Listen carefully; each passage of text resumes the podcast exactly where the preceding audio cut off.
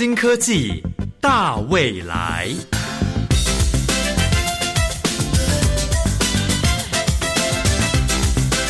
科技的进步让你看得见未来，深入浅出的介绍让你听得懂科技。欢迎收听由谢若楠制作、吴宜佳主持的《新科技大未来》。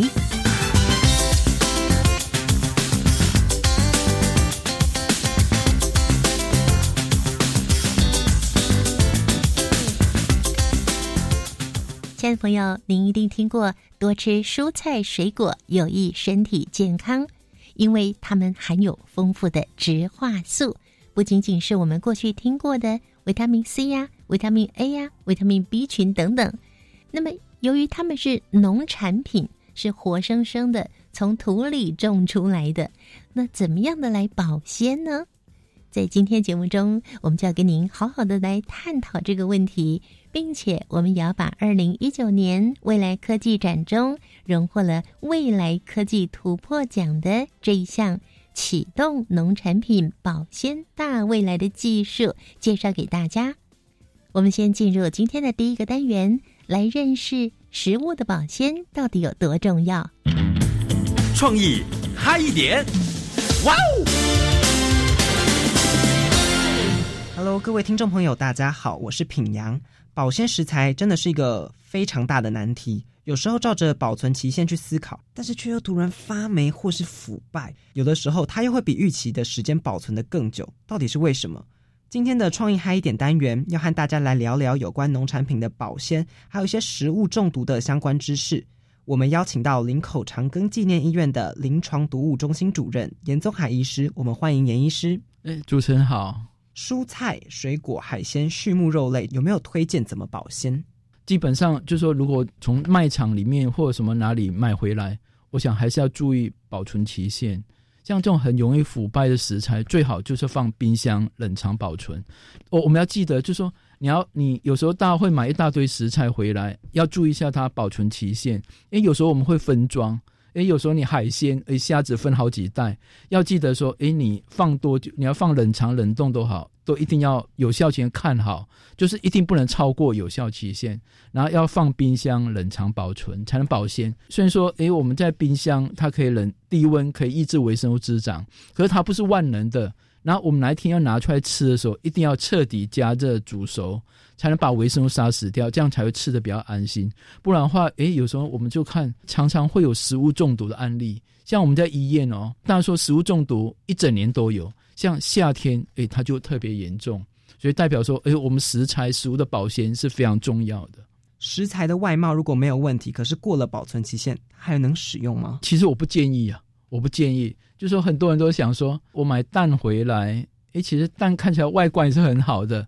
哎，它已经过了保存期限，一个礼拜、两个礼拜、三个礼拜，我们是用保存期限。有些国家它会当赏味期了，他会建议说，哎，赏味期什么时候最好？我们在国内还是用保存期限，还是建议啊？因为万一你没办法分分辨，就说明明哎，我们的油品、我们的什么东西、我们的加工食品都已经超过很久的保存期限，我建议你不要吃了，因为我们没有把握。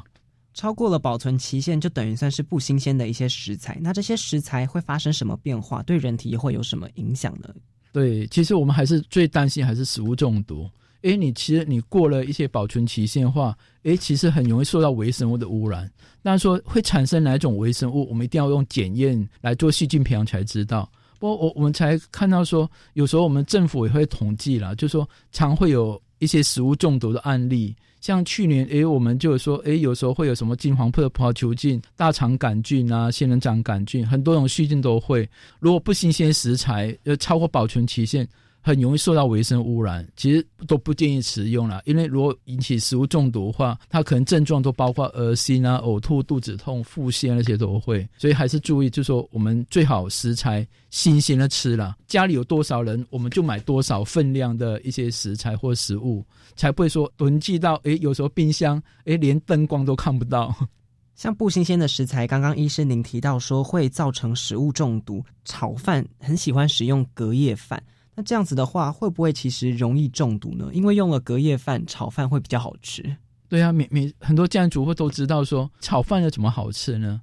我要用隔夜饭来炒。白饭煮好后放冰箱冷藏保存，诶，第二天再炒，诶，感觉会粒粒分明，比较好吃。我我想跟大家报告一个数字啦，像我们前一两个月前，我们的食药署就说政府有个数字，他说我们去年在国内发生的食物中毒有六千九百多例，然后夏天最容易发生。然后他有去统计说，造成食物中毒的细菌哪一种微生物最多？第一名的话就是仙人掌杆菌，因为我们都知道说仙人掌杆菌它是一种革兰氏阳性的细菌。仙人掌杆菌容易在什么食物当中出现呢？就说是淀粉类、米饭类、饭或者面，或者说什么学校便当，容易会有仙人掌杆菌。我我就让我们想到说，我们的饭要记得，你吃不完一定要放冰箱，一定第二天你要彻底加热了。你用炒饭也 OK，不过我们有时候便当类都是饭类、面类，要记得夏天天气那么热，你一定最好可以在一个小时或两个小时把它吃完。吃不完一定要放冰箱冷藏保存，然后第二天你你要拿出来吃的时候，一定要彻底加热，才能避免掉这些食物中毒的案例。那如果肉品买回来，它没有保存期限，可是又放在冷冻库放了蛮久，时间可能也不确定了，但是它也是外表没有大碍，建议使用吗？我想不要吃了。有时候很多人常会有这个经验，就是说我的家里冰箱冷冻库搞不好拿一包海鲜、虾子，或者说肉品，搞不好是去年或什么时候买的，放在冷冻库，诶，放了很久都塞那边，都记不起来，想不起来什么时候买的。过了很久，搞不好一年或半年或很多久以上，我想那就不要吃了。其实放那么久的话，营养容易消失，而且如果说大家说它在冷冻场所里面不会有微生物，可你一旦恢复到室温，就容易会有微生物污染，还是会增加食物中毒的几率。我建议说，我们要进冷冻库之前，这些食材最好标记一下日期，来提醒我们自己说：哇，我什么时候买的？有没有什么独特的方法可以知道自己真的食物中毒？中毒以后到医院以前，我们有没有方法先减缓中毒的趋势？像是说会用喝大量的牛奶、大量的水，会建议吗？就说我我们食物中毒一般的症状都是一些急性肠胃炎，大部分我们在医院看到症状都是恶心、呕吐、肚子痛、腹泻，然后有些严重会发高烧。那如果说遇到年纪大的老人家或者幼儿或什么怀孕的妇女，或者说有重大疾病的患者，不单单是急性肠胃，有时候发高烧、变败血症、电解质不平衡、代谢性酸中毒那些都会，甚至还需要住院。像沙门氏杆菌，哇，有时候还会引起器官衰竭，会有生命危险。就说所谓症状，大部分食物中毒都是急性肠胃炎，吃了什么餐忌餐后或者怎么样，诶，没多久就开始有急性肠胃症状，严重化还是赶快就医。诶，有时候有民众常会讨论到说。我不管吃了什么东西食物中毒，大家想说，我还没有去医院之前，有时候不小心吃到什么野菇中毒，或者说怪怪的食物都中毒，大家都想说吃到不干净东西，我在家里大量灌水或大量灌牛奶来把它中和掉。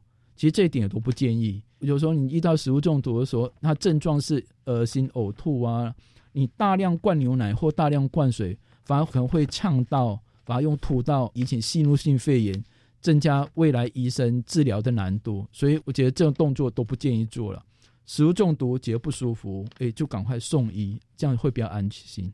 现在世上有很多保鲜方法，这些保鲜方法有没有对人体健康以及环境有影响？可以举例一下吗？除了放在冰箱以外，因为有时候我们大隔夜菜大多吃不完，大家想说，哎，我放个盘子，哎，上面放保鲜膜，哎，第二天早上再一进微波或电锅加热。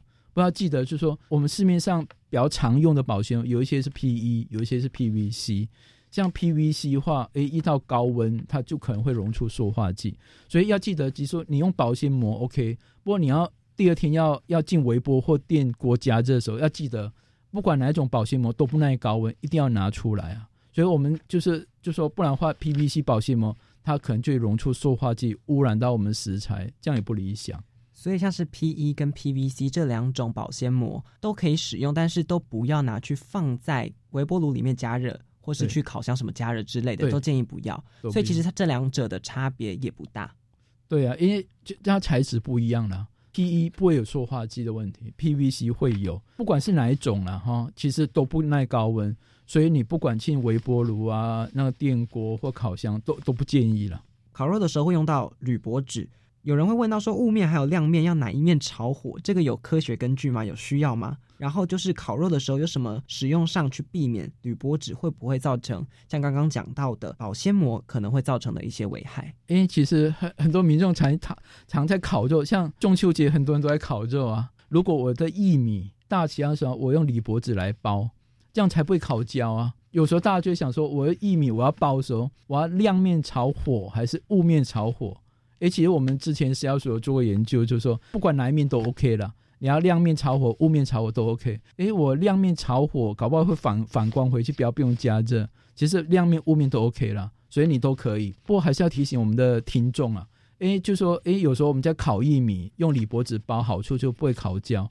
不要记得，就说你的薏米先不要加酱料。我们知道我们的一些酸性的酱料涂在薏米上，用铝箔纸来包加热，容易会铝箔纸的铝会释放出来，污染到我们的食材。虽然说铝是没有什么毒性的，可是还是要避免。所以建议说，哎，大家还是要你薏米要用铝箔纸包，OK。可是你等烤熟后再加酱料，也这样比较理想。非常谢谢严医师今天的一些讲解。我们吃到肚子里面的食物，真的是要卫生、安全、健康、无毒的。就算只是食品的保鲜剂，我们也要讲求天然、对环境友善的，这些才是最好的。接下来，新科技大未来的单元由主持人宜家专访财团法人食品工业发展研究所研究团队赖静慈副主任，他们将要更深入的探讨不再使用化学药剂的方法来保鲜农产品。我是品阳，我们下次创意嗨一点再见，拜拜。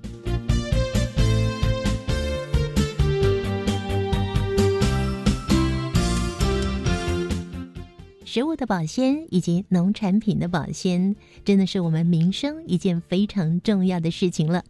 您可能还不知道，食品工业发展研究所执行了科技部智慧农业专案计划，这项启动农产品的保鲜大未来技术，特别应用在水果采收之后，使用了天然的保鲜素材来取代一直以来所使用的化学保鲜剂。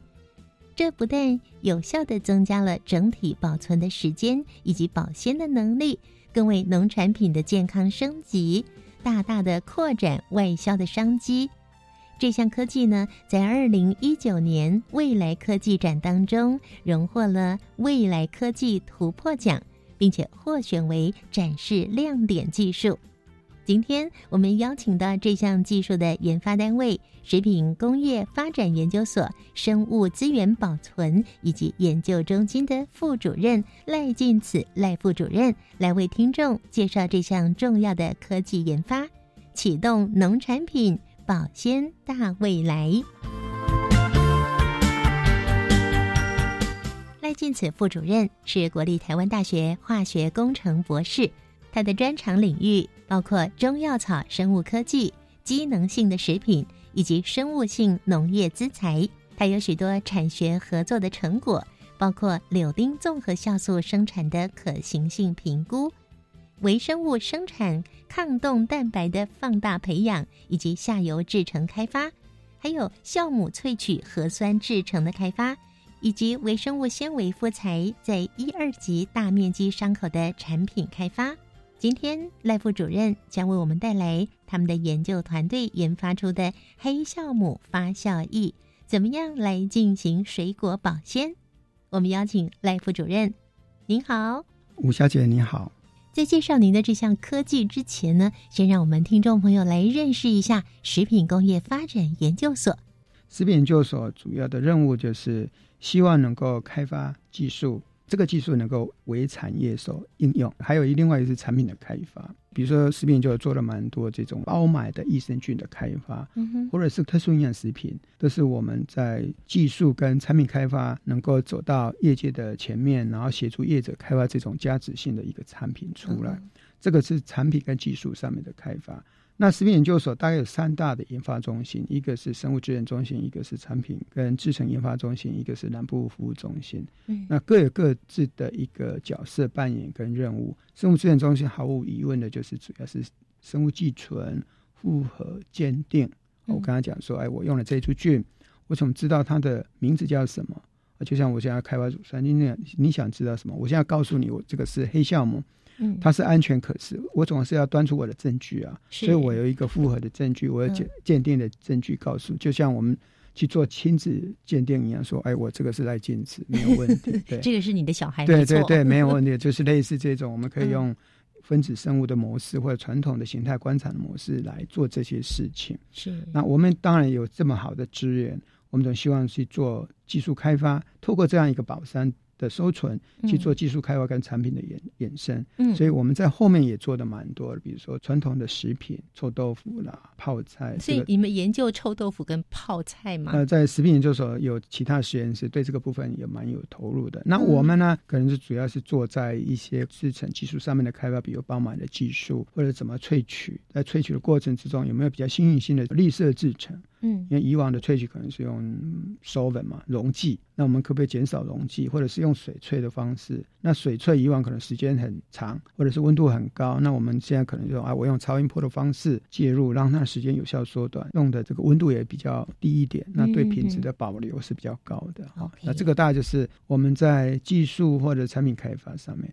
那刚刚一开始主持人讲说啊，我们现在很多消费者关心的标的，那食品研究所也有在做。比如说，你想知道我吃的这个产品里面呢，它的营养素组成是什么？它有没有什么顾虑？比如说啊，我有没有什么重金属？好了，嗯那你也可以送到食品研究所来做检测。现在很多可能就是在水果上面可能用一些农药，化学对化化学剂，，那嗯我们也可以检测啊，可以送到食品研究所来看有没有农药残留这个区块。嗯啊，所以这个部分呢，也是我们在呃检验中心这个部分所能够呈现的一些具体的能量。嗯那我们也希望呢，让我们的业界朋友能够类似呃在职训练这个动作，所以我们有一个产业学院，专门提供必要的训练课程嗯。啊，比如说我嗯想知道现在这个呃实案的一些作业流程，或者是啤酒怎么做啊，如果有相关的业界朋友有兴趣，我们有这样类似这样一个基础的班。嗯啊，或者是保健食品工程师嗯类似这样一个课程，在食品研究所都有提供这样一个服务。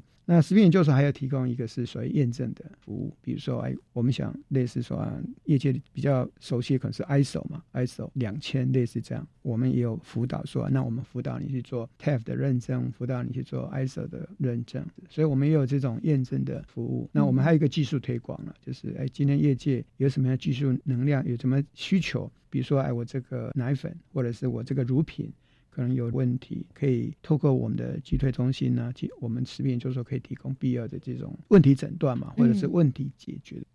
那我们现在就请赖副主任来为我们介绍您的这项研究——启动农产品保鲜大未来喽。我想台湾真的是一个宝岛，我们有非常好的农产品。我来自农家，农民都很辛苦，也会栽种很多甜美多汁的农产品。可是我们也都知道说，他们的获利似乎跟一般的行业相对起来是比较辛苦一点的。那其中有一个很重要的问题是在农产品的保鲜，如何延长它的寿命，从农场采收之后到我们消费者买到，这已经一一段的时间。那要帮我们农民创造产业价值，最重要的是不是这个产品能够外销到国外去？我们这个技术大概是从这样一个发想，就是怎么样利用保鲜技术帮农民创造价值。那在这个过程之中，其实我们也花了蛮多时间，我们的同仁花很多的资料整理的功力哈，就是去看一下目前保鲜的一些方式，可能有物理的、有化学性的、有微生物性的。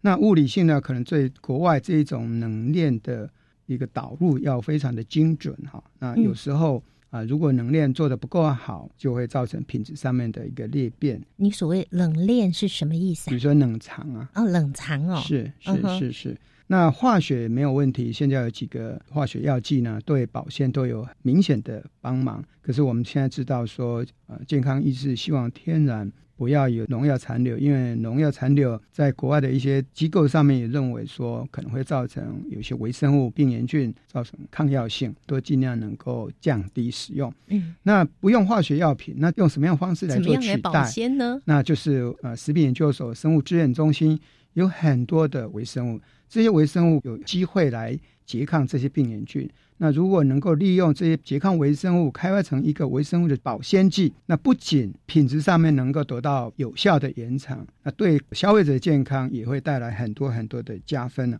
所以在这个计划里面，我们就选择三个品项。在这个计划里面呢，我们明显的是提到的是两个，就是芒果跟香蕉，我们做的比较完整一点哈。芒果，我们台湾一年也栽种了一万多公顷嘛，哈，所以是非常重要的一个水果标的。目前在国内行销大概是没什么问题，因为它的产业链时间没有很久。可是如果今天台湾的农产品要创造更高的价值，那可能要用精品的概念来看待这件事情。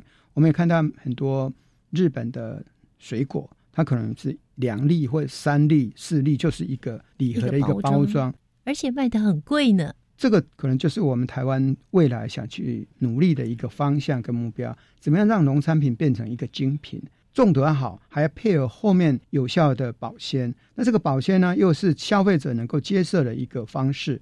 那我们在这个计划里面用的就是用微生物的保鲜的力道来对这个农产品做加值。那到底是哪一种微生物这么厉害呢？那我们这个产品呢，也是食品研究所在多年来努力的结果。我们会从国外引入相对的微生物，研发人员呢会到台湾的各地区呢去筛选采集本土化的微生物。嗯，那这些微生物经过我们同仁操作之后入库，然后接下来可能就要做一些必要的复核跟鉴定。哎，这指的是什么呢？意思就是说，当要有一个目标发想的时候，从里面去做应用，总要知道说这株菌是不是安全而可食用。嗯，这个是一个本土。我们现在目目前应用的是一个黑酵母，也就是这项研究的主角喽。那是怎么样找到它的呢？就是我们之前同仁在收集本土微生物的时候呢，发现到这样一个标的。那我们在做保鲜的时候，发现到国外有一些技术报告认为，这个黑酵母或者是英文所讲的 Aureus bacillium pullulinens，这个在保鲜上面是有应用的力道。所以我们在资料搜寻上，哎，我们发现在 BCRC 就是生物资源中心里面也有类似这样一个菌株几十株。那我们同仁就花了一些心思去评估说。我们所里所收存的这些黑酵母，它是安全可使用的，在我们卫福部里面呢，也是可供食品原料使用汇成一览表的一个标的之一，所以在安全上是不用特别的顾虑，等于就是一个食品级的保鲜剂了。假设用一个原料的角度来取代我们以往所讲的化学保鲜剂的一个应用，我想对消费者或对我们来讲都是一个很大的利基。所以非常荣幸的也受到这个科技部的计划资助，计划里面也联合了其他的研发单位，比如说高雄区的农业改良场，还有香蕉研究所，我们一起努力，提供我们非常好的场域验证的一个机会。赖副主任谈到场域验证的部分呢，我相信听众朋友觉得，嗯，这个到底指的是什么呢？你们是怎么样进行场域认证的呢？除了我们在实验室上面去做评估验证之外，我们也实际到集散场去做场域验证。嗯，今天我们不管是香蕉或者是芒果，假设要卖到日本、卖到韩国，他们实际的这个所谓的配送操作步骤或者配送的流程是什么？我们就按照他既有的流程。去走一遍，那在不影响到目前操作流程之下呢，让我们的呃使用者或我们的农民能够去习惯说这样一个操作流程是不会造成他们很大的困扰。那我想这个大概是这个计划非常重要的贡献或者一个亮点嘛。所以我想要感谢的是科技部给我们这个计划的一个资助，当然这个部分也是感谢食品研究所的所长还有相关的长官对这个计划的一个支持，还有我们团队同仁在这个计划的努力，才有今天这个成果出来。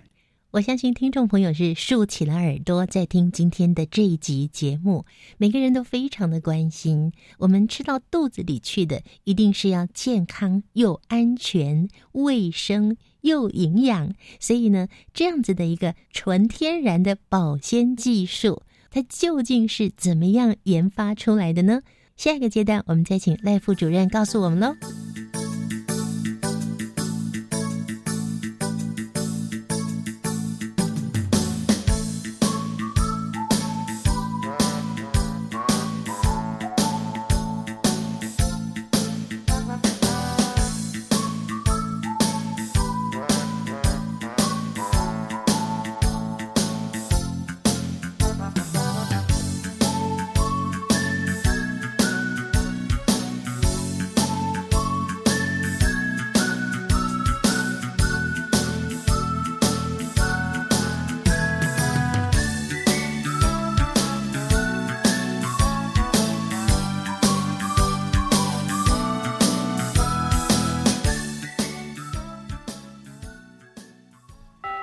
勤劳的师长跟认真的学生是校园里最美的风景。老师一定可以让孩子更好。谢谢老师为我们找舞台，谢谢老师鼓励我学习，谢谢老师陪伴我。欢迎上教育电台官网 Channel Plus 主题频道，欣赏在教学路上让孩子更好。二零二零师铎奖暗赞，耶赞哦！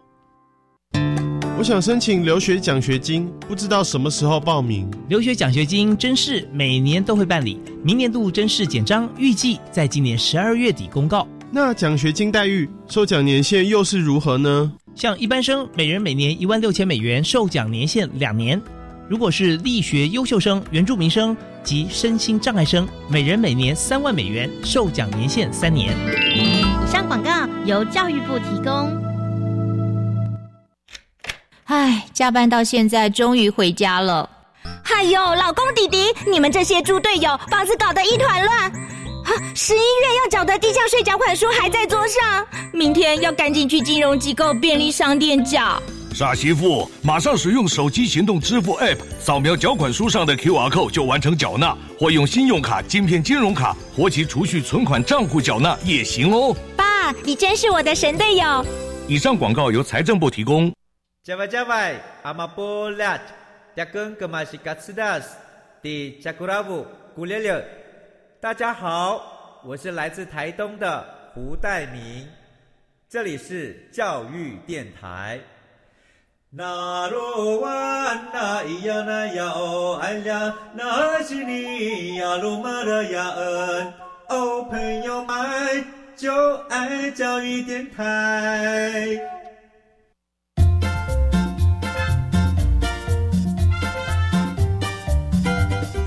新科技大未来，每个星期三上午十一点零五分，与你在教育电台的频道上认识新科技，迎接大未来。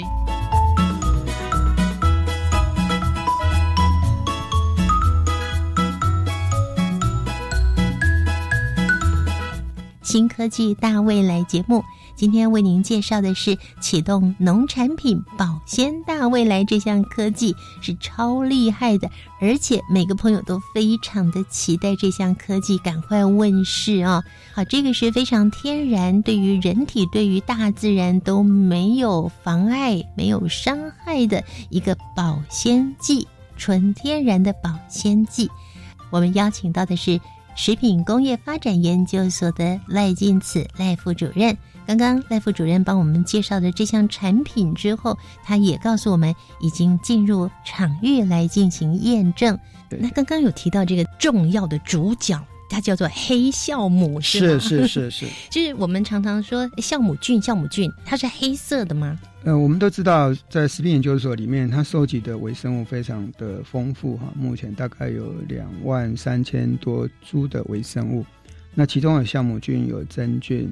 有细菌，嗯，那今天我们谈的主题是酵母菌，那它另外一个称呼叫做短梗菌，短梗菌，短梗菌哦，那为什么它是一种酵母菌？那为什么叫黑酵母？就是在正常我们用培养基培养之后，在它营养应用的后期呢，它会产生一些孢子，那这个时候也会产生黑色素。让整个培养的基质或者是培养液看起来就会产生黑色，就被大家认为这是一个黑项目。所以这样的微生物其实无所不在耶。是是是，比如说，假设我今天要筛选耐高盐的，那我可能到海边去筛菌，因为它盐度比较高嘛，它不是淡水嘛。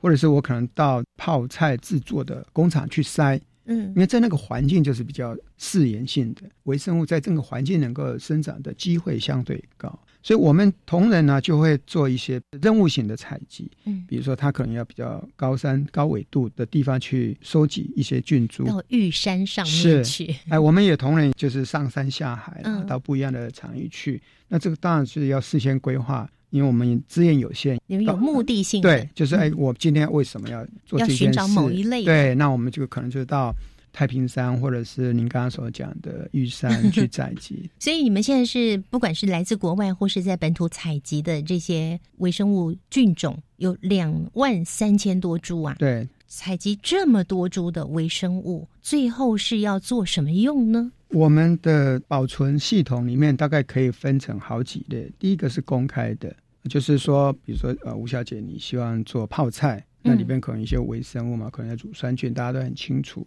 你就可以在我们目录上一看一些乳酸菌，就可以买来做后续的试验跟评估。哦，OK，这是一个。另外一个是专案保存。呃，学校老师他毕生花了很多的心血，嗯，针对某一个菌株，比如酵母菌或者是细菌，那做了有系统一个收存。他现在要退休了，啊，总是要希望有人来接手。如果没有好好的保存跟让它有效的延延续下去，非常可惜。他就可以跟食品研究所做这样一个讨论，是不是有一些专案的寄存这个动作？嗯哼，那或者是说，我们刚刚所讲的，我们同仁去外面收集很多的微生物，那这些微生物可能还不知道它的功能在哪里。啊，这个时候我们也可以当做一个标的。今天有药厂来，也可以针对说，哎，我们今天去玉山采集了这么多菌。如果用他的角度来看，这个场域所收集到的微生物，可能在筛原料药的时候也比较有机会，他就可以用我们这个铺来当做他后续价值的。那我们还有一个收集的一个标的，这是专利微生物的寄存。嗯，比如说我今天在启动农产品保鲜的大未来里面，这个黑酵母，黑酵母很棒嘛。我也希望能够有受到智慧财产上的保护啊，所以我就去申请一个专利。这株菌呢就有专利上的保护。那台湾的智慧局就说：“哎，那你要送到食品研究所去寄存。嗯，如果有人对这个技术有兴趣，他想评估看看这你目前这株菌的一些表现特性，那总是要有在线性，所以他就会可以到食品研究所来申请这种专利寄存的进驻。所以食品研究所也是智慧局所指定的这种生物材料。”的寄存基单位，那么多菌，你们是怎么样去找到这个黑酵母的？应用这个菌株之前，实际食品研究所就已经有这个保障在那边那是资料库。对，那我们在执行这个科技部计划的时候呢，我们也读了蛮多的资料，说，哎，这个黑酵母是可能是一个非常具有潜力的标的，所以我们就看看食品研究所有没有。嗯，啊，刚好我食品研究所有这样一个菌株库，所以我们同仁就从这个菌株库里面呢。去做筛选跟比对，找到一个非常好的，真的是本土的。那这个菌株我们也去申请专利，嗯，也申请专利对对对，所以这个应该是说我们有做超前部署嘛，或者是有一点未雨绸缪，有有做功课。那必要的时候刚好可以端出这样一个材料出来。是，所以花多久时间找到的？那其实这中间也同样花了很多的时间去做评估跟筛选大概从一开始我们要开发这种微生物的保鲜剂，到后后面定调在黑酵母，我想大概有半年到一年中间。对，这个时间也相当的长。是因为我们做了蛮多的评估，我们要说服我们的长官，我们要说服我们的计划资助者。对，是那所以这个黑酵母是你们发现的，但是呢，要把它做成发酵液，是才可以拿来做这个保鲜剂嘛？对，对不对？对。那所以黑酵母要怎么样去做成发酵液呢？这个过程是。怎么做的？呃，这个有两个阶段，就是我们现在知道这株菌有这样一个好的功能嘛，嗯，那接下来我们就是想办法让它大量的发酵出来，啊，就是大就包含我要用什么样的培养基，我要给它吃什么，它才可以长长得好，或者是把我们要的这个代谢物代谢出来。那你可以告诉我们它吃什么吗？呃，它主要的基吃的倒是一些碳盐跟氮，就像人一样嘛，我们也是碳氮为主嘛。碳跟氮是化学元素啊，对对对。那你们喂它吃的是鸡蛋吗？不是不是不是，黑糖可能是比如说像卵磷脂啊，类似这样子。我们会有一个氮盐、碳盐和其他的一些微量元素给它吃嘛，给它吃要喂它。中间的一个配比多少，我们也要透过我们这个培养的操作策略，不断的尝试。对，嗯，那什么样的条件？它的温度要几度？嗯，它的 pH 值要多少？还有另外一个就是说，它要多少溶氧啊？这个都是我们要控制的。是啊，另外一个是黑酵母的发酵过程中，它可能粘度算高的。那粘度太高，其实对我们后面的处理不是那么容易啊。嗯，所以怎么样让我们的产量有效提升？那这种负面的影响能够降低到最低的程度，也是我们考验我们的专业同仁的能力啊。嗯嗯嗯。那我们刚刚介绍的这个黑酵母菌株啊，你们是怎么样去发现说它可以用来？在农产品，比方说你刚刚讲香蕉、是芒果这个部分，怎么样来做保鲜呢？这整个的机制是怎么样？它有什么原理呢？OK，我想跟跟主持人也讲到说，我们之前做黑酵母有一定的起源，就是因为黑酵母它是安全可食用的。那我们也看到很多国外的技术报告说，OK，它跟真菌，尤其水果主要是真菌的问题造成它品质的改变嘛。所以我们就是在一开始就用实验室的方式，哎，我们在看芒果或者是香蕉或者是木瓜，它常常产生品质裂变的病原菌是哪些？啊，可能是这个所谓的炭疽病，它是一种 真菌。在文献报告说，这种类似。芒果或者是香蕉会产生裂变的，大概就是炭疽病。炭疽病，对，所以我们就针对炭疽病跟我们的黑酵母之间做一个比对。我们培养炭疽菌，然后利用我们的黑酵母菌，把它放在一起的时候，它有没有抑制的作用？如果有的时候表示我们对这个病原菌呢，它是有拮抗作用的，嗯，是可以抑制它的。对，就是我们先找出那个标的，嗯哼，好，啊，这个结果当然是正面的。确实，在黑酵母这个发酵液存在的一个情境之下呢，炭疽病它是会被抑制的。那跟我们说说这个研究过程喽。那我真的把水果拿来，有处理有浸泡这个我们的发酵液跟没有浸泡发酵液。去做一个对照跟比较，一个是有处理嘛，就只有加我们的黑酵母发酵；一个是没有处理，可能就用水。那我们也另外加一组，就是利用目前产业在常用的化学性的保鲜剂啊，比如说虎蕨啦或者美奈的这种化学药品，就根据它推荐的一个剂量来这个比对。那结果呢？那么发现呢？在实际水果上面的应用，比如说芒果或者是香蕉上面，在一定的浓度之下，我们的结果跟化学性的不相上下，甚至可以说有过之而无不及。这个大概是我们在这个部分的一个比对跟发想。就是一开始我们会从文献技术报告去去找到一些 hint，说哎，我们这样走下去其实是有机会的。嗯，那透过我们实际场域的验证，也到产地去做实验嘛。根据实际的这个场域验证，或者是集散场的工作流程，发现到我们的结果是非常有加分的。哦，对，所以目前是用在香蕉跟芒果上面。对对对，你刚讲还有木瓜也有试过。那木瓜是我们应该说下一个。实际上是结有场域验证的，因为木瓜目前我们还没有做场域验证，但是有一些业者对我们这个标题是非常有兴趣的。木瓜在台湾种的比较少嘛，它是应该是台农二号，主要以这种番木瓜为主。台湾大概种了六百多家而已，比较少，不像这个香蕉或者是芒果，大概都是一万多公顷。芒果大概是一万三千公顷嘛，那香蕉大概一万四千多公顷，木瓜是种的比较少，六百多公顷，但是。我们希望说，把这个外销这个路能够走通了，我想对农民收益或者是未来栽种的面积能够有效放大。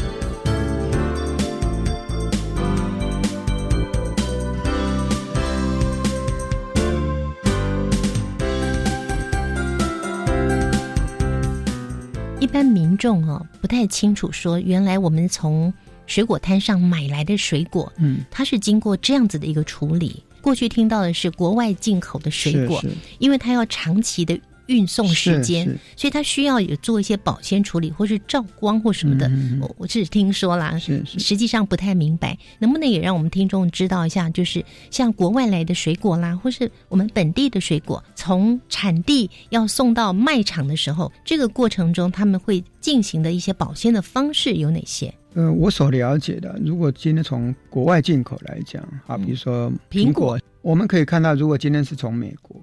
或者是比较距离远的，嗯，大概会上蜡，哦，大概会上蜡。对，从小就知道有是大概会上，因为上蜡目的其实也是为了保鲜，这个是在规范上是被允许的。那如果是一样是苹果，可能从日本或者从韩国。Baby 他就不用上了，因为他的这个时间路途比较对。今天从美国，他可能要走海运一个礼拜以上，这个时间就是长一点，所以他必须上拉这个动作。从美国送过来，他路途很遥远，可是他也应该有冰箱啊。是，但是冰箱基本上是会脱水嘛。所以它还是有水分会流失流流失这个困扰，难怪它要把蜡封起来。是，所以一般都会。但是如果你那个路程比较短短一点，这个时间没有那么长，基本上就可以少了这个动作。所以就要看产品了。你说保鲜一定会有，比如说冷链一定会有，把那个温度降低嘛。像芒果，它可能是在八度 C 的一个运送温度，后手的芒果是八度嘛。香蕉后面还要做催熟，那可能是在十三度 C 左右。嗯哼，它的温度会不一样。那另外有些人是用这种气条包装，避免它呼吸速率太快，避免它吹吹手，所以可能会加了二氧化碳，降低它的呼吸速率。避免它吹手，可能会加乙烯，在整个熟成的过程中，它会产生乙烯。那如果乙烯呢蓄积在这个系统里面呢，就加速它的熟成，它就烂了。对，所以通常要把乙烯去掉。所以有时候我们所里有开发这种乙烯的吸收剂，就希望说它产生的这个乙烯呢，能够有效被移除，让它那个保存的时间呢拉长一点。嗯，那我们刚刚讲说，哎，氧气就是呼吸嘛。所以有些人呢，我可以灌二氧化碳去取代氧气，嗯，那可以降低呼吸速率。哦，对对对，哇，这是我们一般民众不清楚的耶。是，今天这个秘密大公开。嗯，是，谢谢谢谢。那所以，比方说你刚讲那个芒果啦、香蕉啦，在过去一直以来，也许有可能储存的时间比较长的话，它需要去浸泡一些化学药剂，是来保鲜。是。那那些化学药剂对人的身体以及对环境会不会有一些影响呢？呃，目前如果业界在用的，基本上都是符合法规上面的规范了。但是在规范之内，对。但是我想，消费者现在讲究所谓的洁净标示嘛，就是少添加或不添加，即便它是在合理的范围里面。但是消费者他就像我们现在可以看到很多这种有机的蔬菜店，或者是无农药标示的啊，它可能是自然农法的方式来做栽种，那无非都希望能够让产品吃得更健康，或者消费者在使用的时候更安心。嗯，所以安全上我认为应该是没有问题的，只是目前大家算是超前部署嘛，能降低这个危害性，是符合消费者的需求。对对对对，嗯，没错没错。目前这种保鲜的方式，用黑酵母来保鲜的方式是用浸泡的，对，用浸泡的。对，我们开发的产品最好能够让使用者在使用的时候不会造成太多的困扰。嗯，比如说它操作流程本来就是 A B C，我们也希望它就是按照 A B C，不见得说我要 A D Z 这样跳跃式，或者是对它的操作习惯有很大的改变。以目前芒果来讲，它就是摘下来之后呢，它就要做分级嘛，分级，然后洗涤包装，就是在它这个操作流程里面有洗涤这个动作，所以我们就加一个漂洗的这个流程，把我们的黑酵母发酵液呢就放在这个洗涤里面。本来它就是要洗，本来就要洗的，洗完之后它就可能就吹干，那就可以做包装这个动作，所以。我们是可以用浸泡的一个模式啊，就洗涤浸泡的模式，把我们认为有效的这个黑酵母发酵液呢，放在这个池子里面去做操作。对，所以对于这个产地来说，完全不会制造他们任何的困扰，是跟他们原来的流程是差不多的。对。那但是在费用上呢？如果说是跟化学药剂来比较的话呢，那用这种黑酵母发酵液。来做储存的保鲜剂的话，会比较贵吗？呃，目前我们的确是比较贵，嗯，就是跟复决啊，或者是刚刚讲美奈德来讲，是相对高一点。难怪你的表情怪怪的。这个也是我们未来可能要努力的目标，就是我们在跟业界朋友推广这个技术或者这个产品的时候，还是有一些保留了。可能因为我们有这个科技部资助的这个计划，技术研发哈，嗯，除了农产品之外，我们也可以在其他的产品标的得到一些应用跟衍生，比如说。最近我们有一些业者说，哎，我们在做气死的时候呢，会有这种就微生物污染的问题。气死，气死，就是那个对气死的时候，嗯，有这个困扰。那目前当然他们可以加一些合法的一些成分，他们就想说，那可不可以用我们的？如果我们这个是一个原料，一个是配料，那就没有这种困扰。那我想现在很多产品都是自主管理，嗯，你要进入某一些大的的流通市场。他们本身除了这法符合法规的要求之外，他们会可能会定了比较严苛的一个标准。嗯，哦，OK，那你不可以用这种化学性的抑菌剂。嗯，那假设我们可以利用这个黑黑酵母这个标的这样一个产品应用到产品线的是对他来讲是大大的加分。对对，所以主持人刚刚问到成本，那成本我们要很认真的、很严肃的去面对，未来在量化产成的时候有没有机会？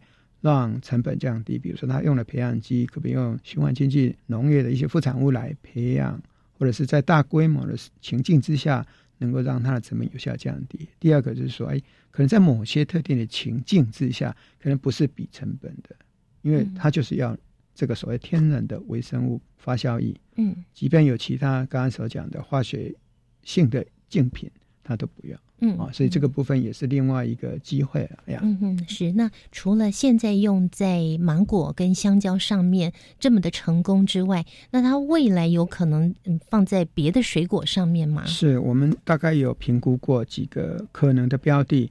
其中一个标的是柑橘类哈，柑橘类，因为我们知道每年过年的时候，嗯，有些人就是为了增加储存期限嘛哈，某种程度的要调节那个产量，嗯，就说哎，我现在产量高峰的时候呢，我是不是可以把它延，就是做适当的一个储存，可能在产量比较少的时候，我再拿出来卖。所以很多人会用一些化学性的药品来做浸泡，嗯，然后去延长它的寿命。那我们期待这个部分是可以取代的，就是泡我们的黑酵母发酵液，嗯，就可以降低这种霉菌的病斑的一个形成，这是一个、一个想法。另外想法是我们觉得哈，在草莓应用上面，可能也是我们想去尝试跟评估，因为一开始容易烂掉，对。嗯，而且好像草莓在农药的应用上面，算是大家比较诟病的事。大家都知道，每次吃草莓的时候，其实是心惊胆跳，是心里很不放心，就是要对不当的什么沿袭的，毛毛的，不断的漂洗。那我们希望说，也许这个部分，嗯，希望往后或者往下延伸的一个标的。嗯，可是我很好奇啊，因为草莓好像一过水之后就很难保存诶。是。那你们如果是要浸泡在那个液体里面？那它不会有这样问题吗？这个也是我们在一个思考的一个方向，就是我刚刚提到的木瓜，啊，木瓜有业者对我们这个产品也是寄予厚望。但木瓜皮很薄啊，是不是适合在漂洗？啊，可能不适合，可能是要用喷的。嗯，啊，所以未来我们也希望说，这样一个好东西。也许在剂型的衍生上面能够多样化一点，可能不是只用漂洗，因为有一些产品不见得适合用漂洗，就像你刚刚讲的草莓，它可能就是避免嗯这个浸泡过水就烂，泡过水烂掉是一个问题。第二个营养成分也有可能会流失，嗯啊，所以是不是有可能用喷的？嗯啊，这个当然喷是可以吃的嘛，所以就没有这些问题。嗯，不像国外也有这样一个产品嘛，像呃有一家公司 Appear，它也是利用一些啊农业的。应该是副产物，然后经过适当的一个萃取之后，所得到一个产品，那也得到 F 呃 FDA 的一个合可，嗯，啊，可以在市场上面流通可以应用。所以我觉得我们的产品未来也可以朝这个方式去做铺陈跟开发。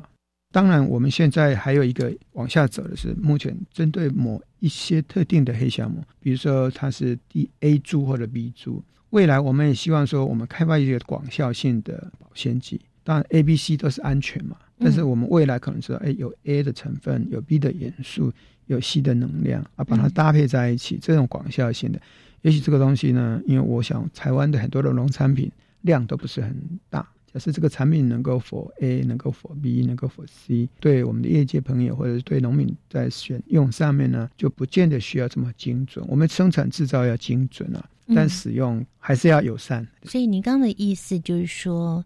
可能这个黑酵母菌株，它可能有很多株，对不对？不一样，那有不同的功效。对对，它的特定功效可能会有所差异。那你们目前是用某一株？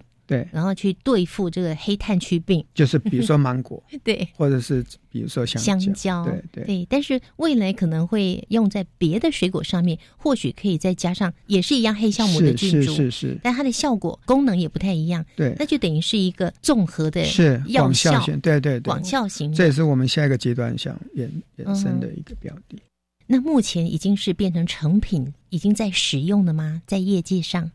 呃，这个应该说还没上市，对，没有。嗯，那什么时候会上市呢？我们还是希望有一些业界来跟我们做合作。嗯哼，对，因为毕竟食品研究所希望做产品或者呃技术的开发嘛。我们打前锋，我们跑第一棒，可是后面还是要产业界来做延续接续。黑酵母发酵液，它可以用在水果上面的保鲜。能不能拿来用在像肉类呀、鸡肉、鸭肉、鱼肉的保鲜呢？刚好这个也是我们目前在规划或者是想投入的一个标的。就像很多业界朋友说，他消费者到菜市场去买鱼，其实只有一半是铺冰的，上面是没有铺冰的，底下的温度也许够保冷，可是你看得到的那一面可能是不够保冷。这个部分呢，就有这个必要了假设我们没有铺遍的这个区块呢，能够喷这个黑酵母的发酵液，也许对微生物的生长是可以带来一些抑制的作用啊。所以这个部分，我想有业界对这个产品应用在水产品上面是有正面的效果吗？对，这个效果我们还在投入。因为水产品比畜产品更有机会，是因为畜产品如果实施的对消费者来讲是另外一个产品的呈现。如果以您刚刚所讲的水产品跟畜产品来讲，水产品可能是我们下一个阶段可以投入的，看起来比较有机会的一个标的。这个如果有不错的成绩之后，下一个阶段才是会肉产品的考量。那我们全国所有的听众都帮你们一起加油，谢谢。我们期待这样子的研发可以赶快出来，可以让我们在食安上面呢能够有多一层的保障。是是是，我们希望我们能够贡献我们的研发力道，希望消费者会喜欢。谢谢。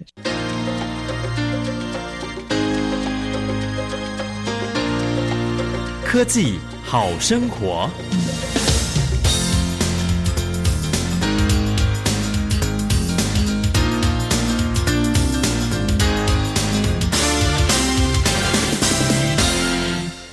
我想，农产品还是台湾一个很重要的一个经济作物。那如何提升我们农民的价值？尤其在水果方面，如果未来能够用精品的角度来做铺陈的时候，量不见得很大，但是价值能够很高的时候，我想农民也比较不会那么辛苦，也不会过量的这个问题。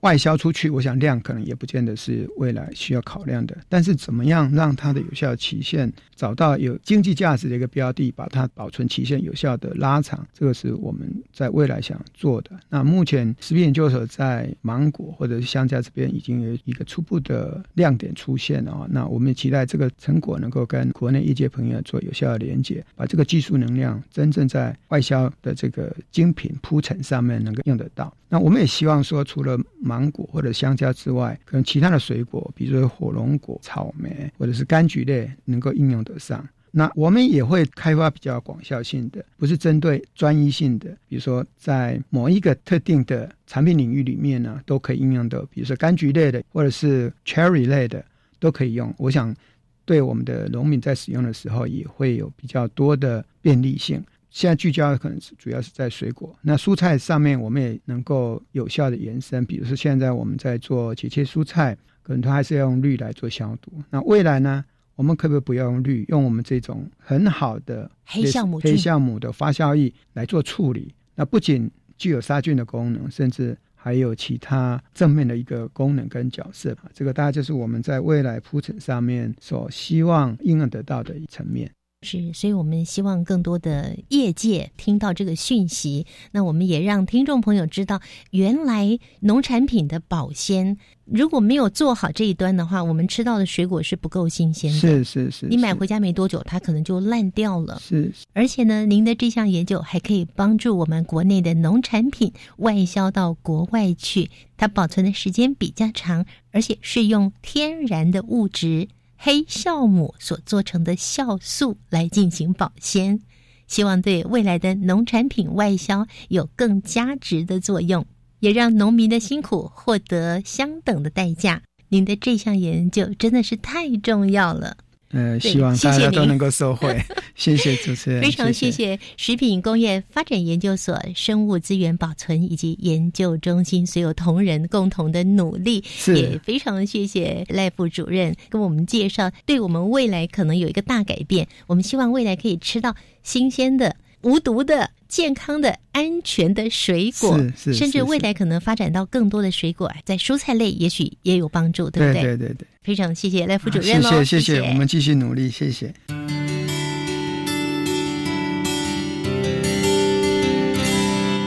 我是国立湖北科技大学洪正豪老师，我在模刃的主要研究是三体模刃技术架构的建立。那我期望我未来这方面的模研究，除了对我们产业的技术的提升以外，我也期望能对我们能源、环安，甚至未来我们国家非常重要的工业四点零的发展，能够有所贡献。